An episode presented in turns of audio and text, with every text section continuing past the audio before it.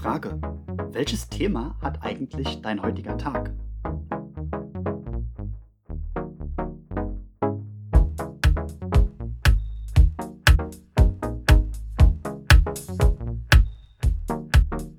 Und damit willkommen bei Nebenbei Produktiv.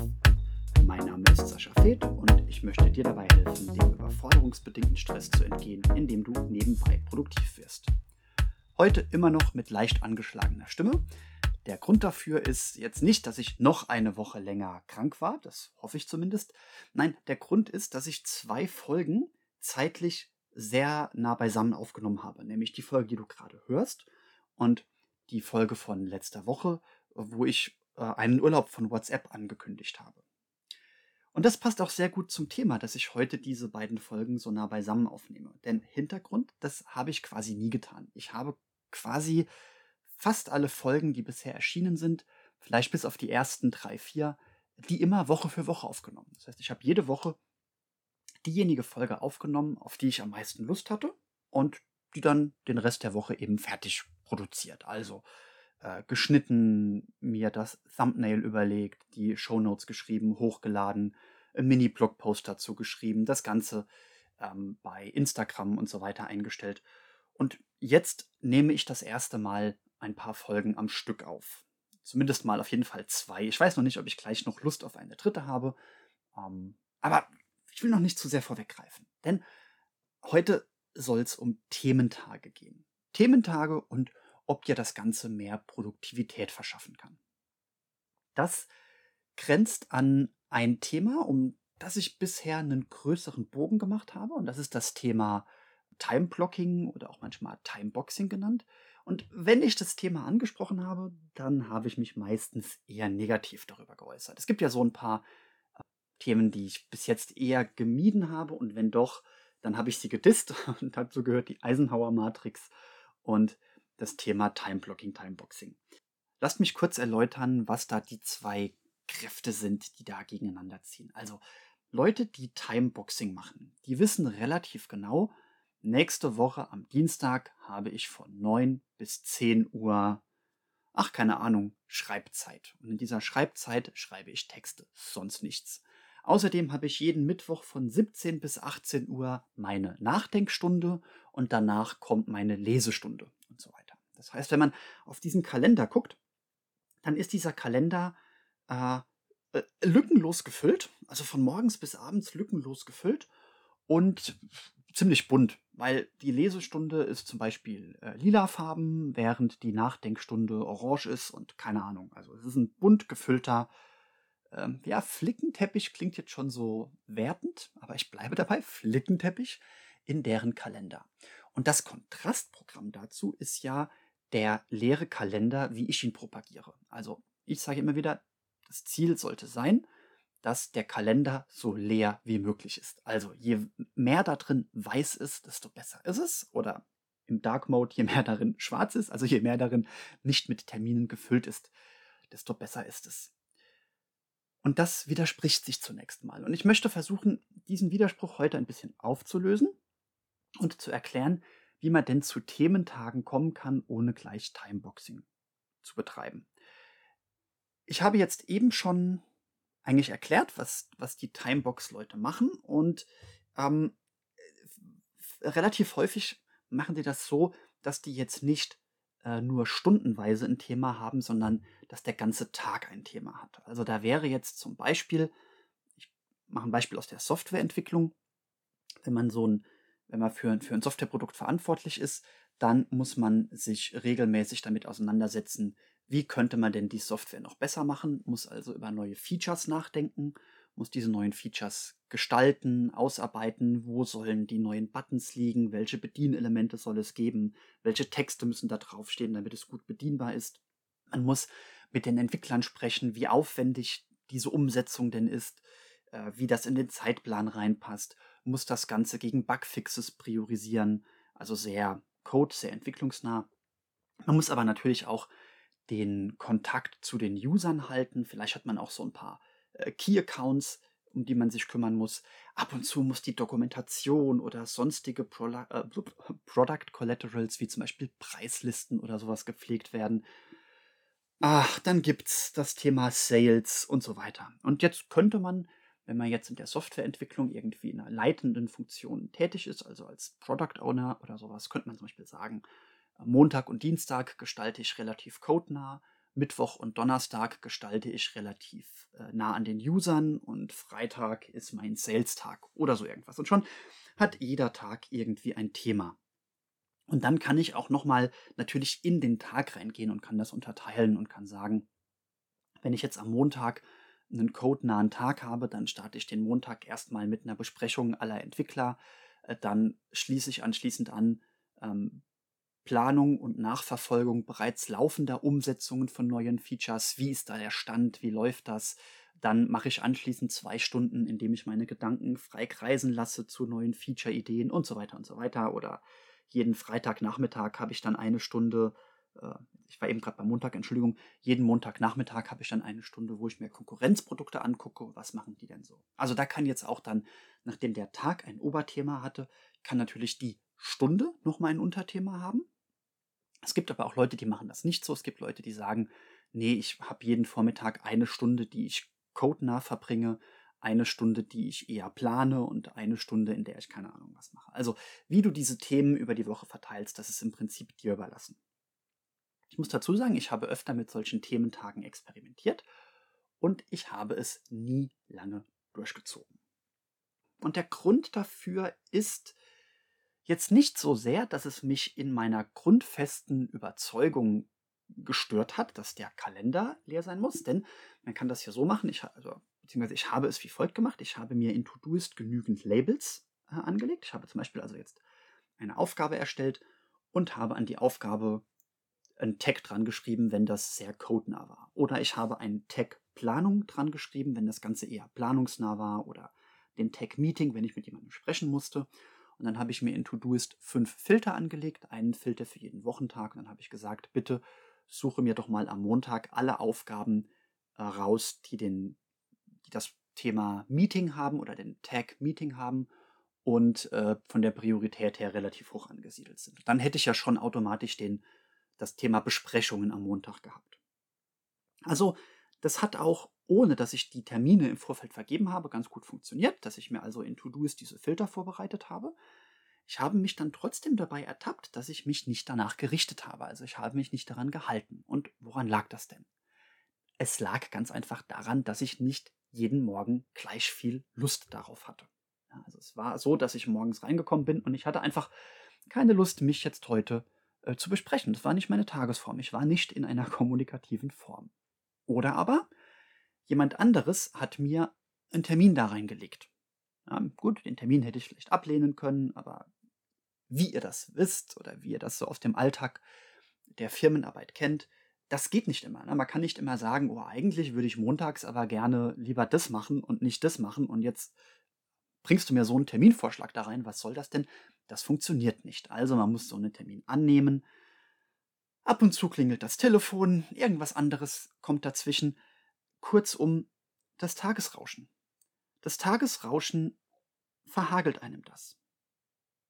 Natürlich sollen die Thementage ja gerade äh, dazu bestimmt sein, oder das Time-Blocking-Boxing soll ja gerade dazu bestimmt sein, dich nicht zu tief ins Tagesrauschen reinziehen zu lassen und dich nicht zu stark fremdbestimmt steuern zu lassen. Und das ist in der Grundform auch was sehr Gutes.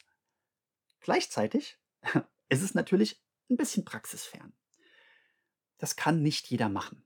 Und ich habe mich dabei ertappt, dass ich doch zu viel ähm, Zusammenarbeit mit anderen hatte, auch mit Kunden, als dass ich das hätte können durchziehen. Also was tun? Ja, das Timeboxing und die Thementage in den Papierkorb werfen. Das habe ich auch lange Zeit so gehandhabt. Hier ist aber ein anderer Vorschlag, der äh, doch wieder so ein bisschen in die Richtung geht, ohne meine heiligen Prinzipien zu verletzen. Also jetzt kramen wir nochmal zwei wichtige Prinzipien hervor. Das eine Prinzip war, Schreibe keine Aufgaben in den Kalender. Das heißt, wenn der Tag beginnt, ist dein Kalender so leer wie möglich. Das war ja das eine. Das andere war, dass du den Frosch essen solltest als erstes äh, jeden Morgen. Das war die Folge Eat That Frog. Ich glaube, ich werde dir alle Folgen nochmal verlinken. Aber bei der Gelegenheit, weil ich jetzt wieder so einen Rundumschlag mache, möchte ich dich nochmal auf meinen Kurs Werde nebenbei produktiv äh, hinweisen. Den verlinke ich dir auch in den Show Notes. Da lernst du in, ich glaube, es sind zwölf oder 15 Lektionen und knapp zwei Zeitstunden nochmal detailliert alles aufbereitet, was es über Produktivität zu wissen gibt.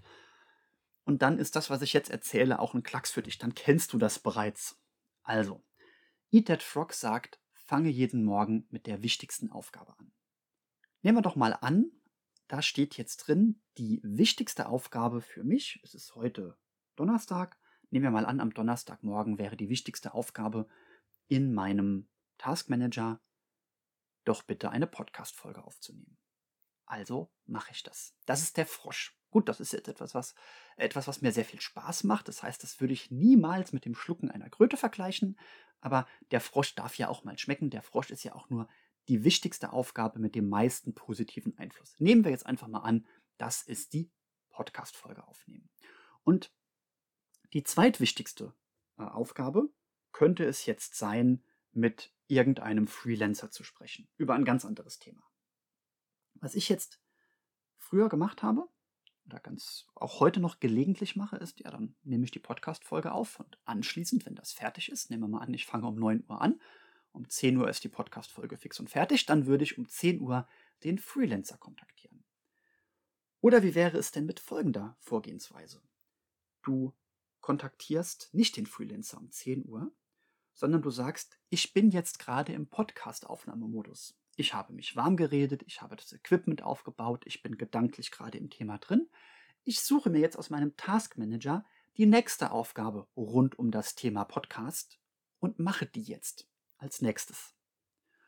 Und dann gucke ich auf die Uhr. Dann ist es 11 Uhr. Dann entscheide ich, ey, ich bin gerade so im Flow, ich mache noch eine dritte Folge. Also suche ich mir noch eine weitere Aufgabe aus meinem Task Manager, äh, der irgendwas damit zu tun hat, dass ich jetzt Podcast aufnehme und habe dann also sozusagen das Ganze regelrecht gestapelt. Ich habe so eine, so eine Stapelverarbeitung, so einen Batchbetrieb gemacht von einem großen Typus von Aufgaben und ich musste nicht wechseln. Also ich musste weder andere Programme öffnen, noch mein Mikrofon auf oder abbauen oder sonst irgendwas, sondern ich habe einfach in dem aktuellen Setup weitergemacht.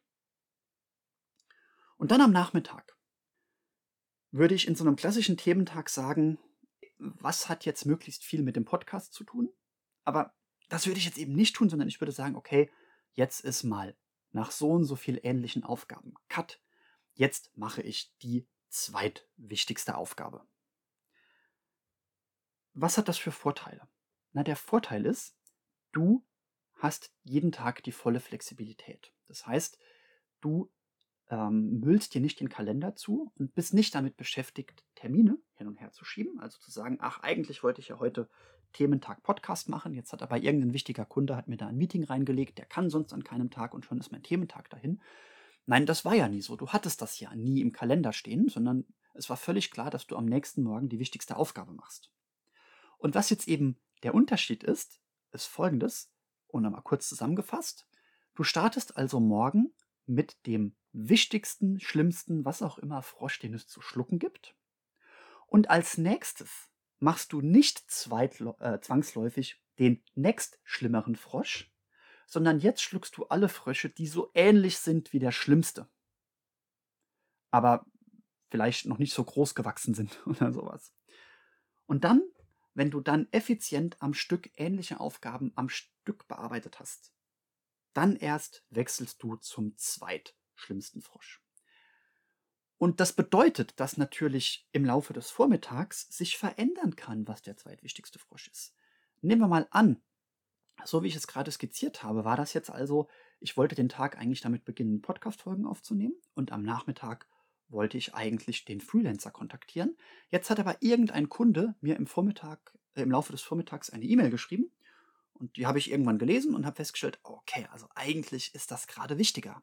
Dann ist das so eben der zweitwichtigste Frosch geworden. Das steht auch nicht in meinem Kalender. Das macht also am Nachmittag im Kalender stand nicht Freelancer kontaktieren, sondern das steht nur in meiner To-Do-Liste und die To-Do-Liste zeigt in der automatischen Sortierung jetzt einfach an, nachdem ich gerade den äh, den E-Mail-Klienten eingetragen habe, das ist jetzt das nächst Wichtigere. Das muss jetzt als nächstes gemacht werden. By the way, ich mache das momentan nicht in To-Doist, sondern ich mache das momentan in James. Also James habe ich jetzt schon genug drüber gesprochen. Ich gehe davon aus, ihr wisst alle, was James ist. Schlägt mir vor, das ist die wichtigste Aufgabe, dann mache ich die.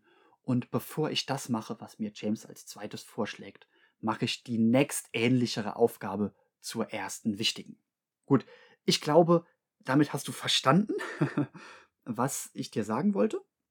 Der Vorteil ist eben, dass es äh, sehr gut, sehr gut die Prinzipien Eat That Frog und schreibe keine Aufgaben in den Kalender, dass das sehr gut zusammengeführt wird.